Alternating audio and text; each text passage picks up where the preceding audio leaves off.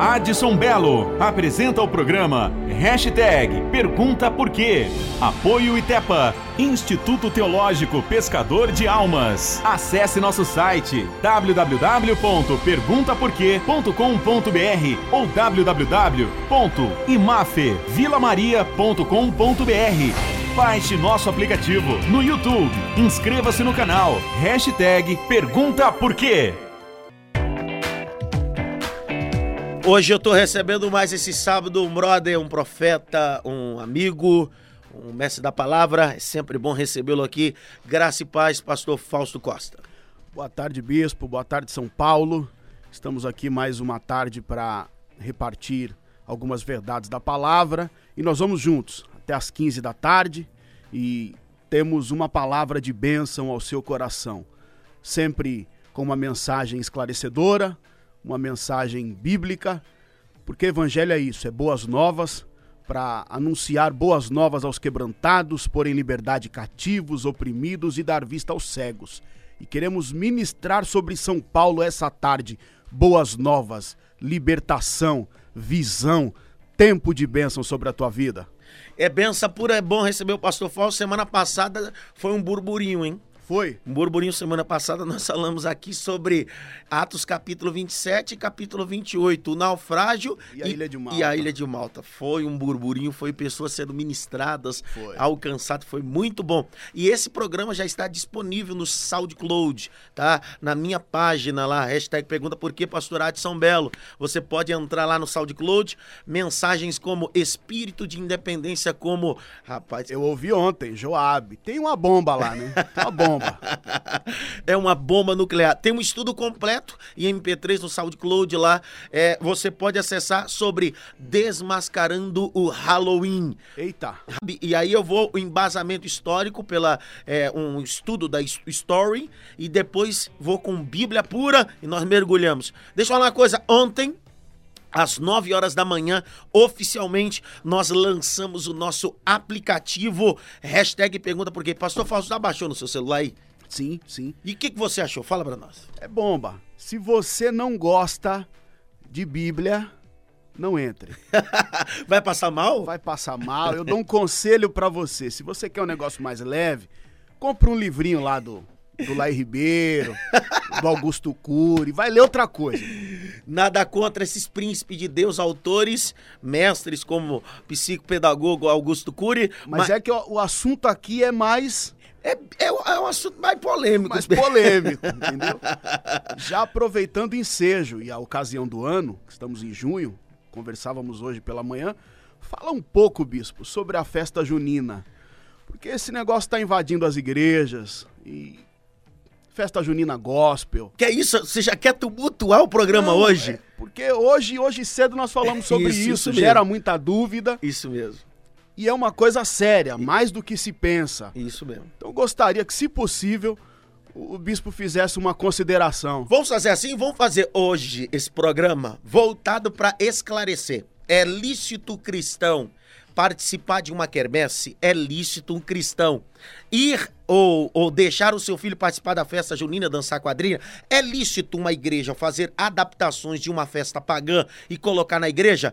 Vamos fazer essa discussão hoje. Vambora. São 11 mil ouvintes por minuto. São 255 cidades conectadas na Adore FM. O poder de alcance. Então fica conectado aí, porque hoje nós vamos tratar disso. Claro, com tudo o embasamento bíblico. Voltando a repetir, nosso aplicativo, hashtag pergunta por quê, já está na plataforma.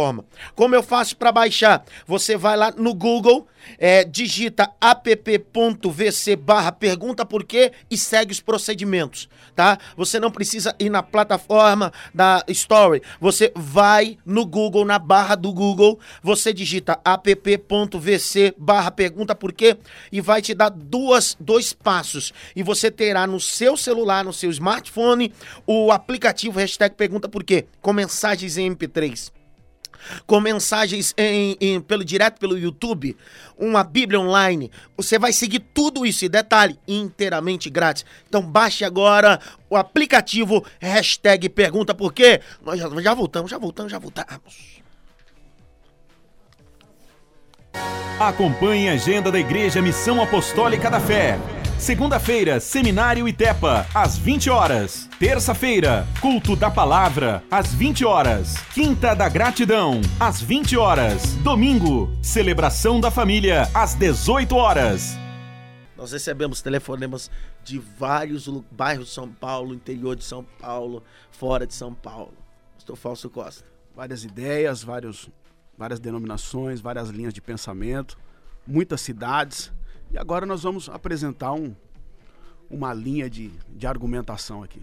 Vamos lá, eu quero começar dizendo, eh, voltando do que eu disse no bloco anterior, que às vezes o cristão fica tão preocupado com as religiões externas se esquece que a, a, a, própria igreja, dentro dela, está inserido um monte de seitas e heresias. Aí alguém diz assim, pastor, mas isso não está na Bíblia. A Bíblia diz em Atos capítulo 15 que havia dentro da igreja de Jerusalém uma seita de fariseus.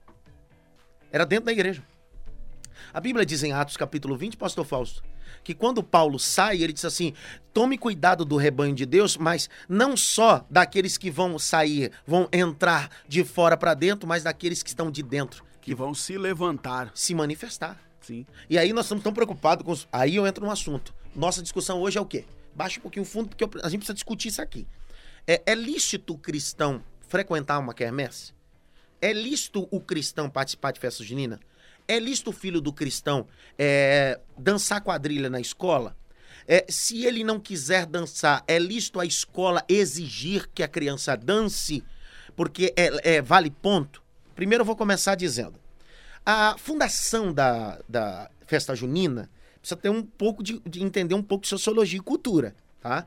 É, entender princípios. A, a, festa junina, que é chamada de festa junina ou festa de São João, eu sou natural do estado do Pernambuco. Se tem alguém que conhece aqui de festa de São João, sou eu. Tá? Minha cidade, minha região entende de festa de São João lá. Tá? E lá, festa de São João está sempre regrada com paganismo, tá? Paganismo. Quem já foi no quermesse sabe que a, a sempre é promovida por uma igreja católica e na entrada da quermesse sempre tem um banner que é o santo da quermesse, que é, é em homenagem àquele santo. Então é um, já uma festa que é introduzido o paganismo ou ídolos, tá? Outra coisa, a festa junina, que hoje nós entendemos que é folclore, ainda que nós sejamos uma nação é, que tem várias, vários segmentos culturais, precisa se entender que a festa de São João tem segmento português, a festa São João tem segmento francês. Por quê? Porque a quadrilha que dançamos é em é, segmento francês. Temos é, fogos artificiais, segmento chinês. Nós temos também influência de, da Grécia e de Roma. Por quê? Porque o nosso calendário é greco-romano. Entendendo que o calendário é grego-romano, no o mês de junho é, é de homenagem a uma deusa chamada deusa Juno tá? Ainda que o nome soe masculino, é feminino. Quem é a deusa Juno? A deusa Juno era a deusa que casou com Júpiter e com ele teve cinco filhos, tá? Era a deusa da proteção e etc, etc. Se comemorava na Europa antiga sempre a celebração nessa época ao mês de junho e julho. Se acendia a fogueira e era uma, um segmento rurícola que se vivia do que plantava. Então se acendia a fogueira para espantar os espíritos ruins das plantações. E aí nós estamos inseridos num contexto brasileiro, aonde passou por várias insertações culturais e chamamos isso de folclore. É claro que eu não quero que o meu filho ou minhas filhas sejam habitoladas. Eu quero que os meus filhos aprendam tudo que é folclore. Mas aprender uma coisa. Praticar é outra. É outra coisa. É, antes de eu entrar biblicamente, Uh, eu tenho muitas perguntas de pais. Pais dizendo assim: é, meu, a escola diz que se os meus filhos não dançarem, é, vai tirar ponto. Vale nota. Pastor Fausto, o senhor, como jurista, advogado, formado, que é advogado da nossa igreja, que nos dá embasamento para tudo, um, um, profissional qualificado, eu queria que o senhor falasse um pouquinho sobre a Constituição brasileira. Bom, é, o artigo 5 da Constituição Federal, no seu capítulo 1, que trata dos direitos e deveres coletivos, Artigo 5 da Constituição, inciso 3 é, inciso 2 Ninguém será obrigado a fazer ou deixar de fazer alguma coisa, senão em virtude de lei. Vamos repetir. Artigo 5 da Constituição Federal, inciso 2 Ninguém será obrigado a fazer ou deixar de fazer alguma coisa, senão em virtude de lei. Há alguma lei específica no ordenamento jurídico brasileiro que obrigue é, uma instituição a comemorar? Primeiro, a instituição, não há. Há alguma lei que obrigue o, os pais a consentirem, os filhos a participarem? Não há. Vamos continuar na, na Constituição Federal. O 6. Artigo, artigo 5 inciso 6 É inviolável a liberdade de consciência e de crença, sendo assegurado o livre exercício dos cultos religiosos e garantida na forma da lei proteção aos locais de culto e suas liturgias. Mas preste atenção no, no início. É inviolável a liberdade de consciência e de crença. A tua liberdade de consciência e de crença ela é inviolável. Você não é obrigado a nada. E o inciso oitavo diz que ninguém será é, privado de direitos por motivo de crença religiosa, convicção filosófica ou política, salvo se as invocar para eximir-se de obrigação legal, a todos impostas, e recusar-se a cumprir prestação alternativa fixada em lei. Mas observe isso, bispo: ninguém será privado de direitos por motivo de crença ou convicção filosófica ou política. Logo, um, se no exercício da, da, da sua docência, um professor alegar que um aluno, um filho de um cristão, se recusar a participar da festa, ele pode ter é, a sua nota afetada, a sua nota reduzida por isso, não havendo lei, não havendo nada que disponha isso no ordenamento jurídico, está sendo cerceado os direitos de uma criança. Isso é passível de que se seja ajuizada uma, uma ação. É então tenhamos todo cuidado nesse sentido. É tão verdade isso porque isso aperta para os dois lados. Por exemplo, existem escolas hoje católicas e escolas evangélicas.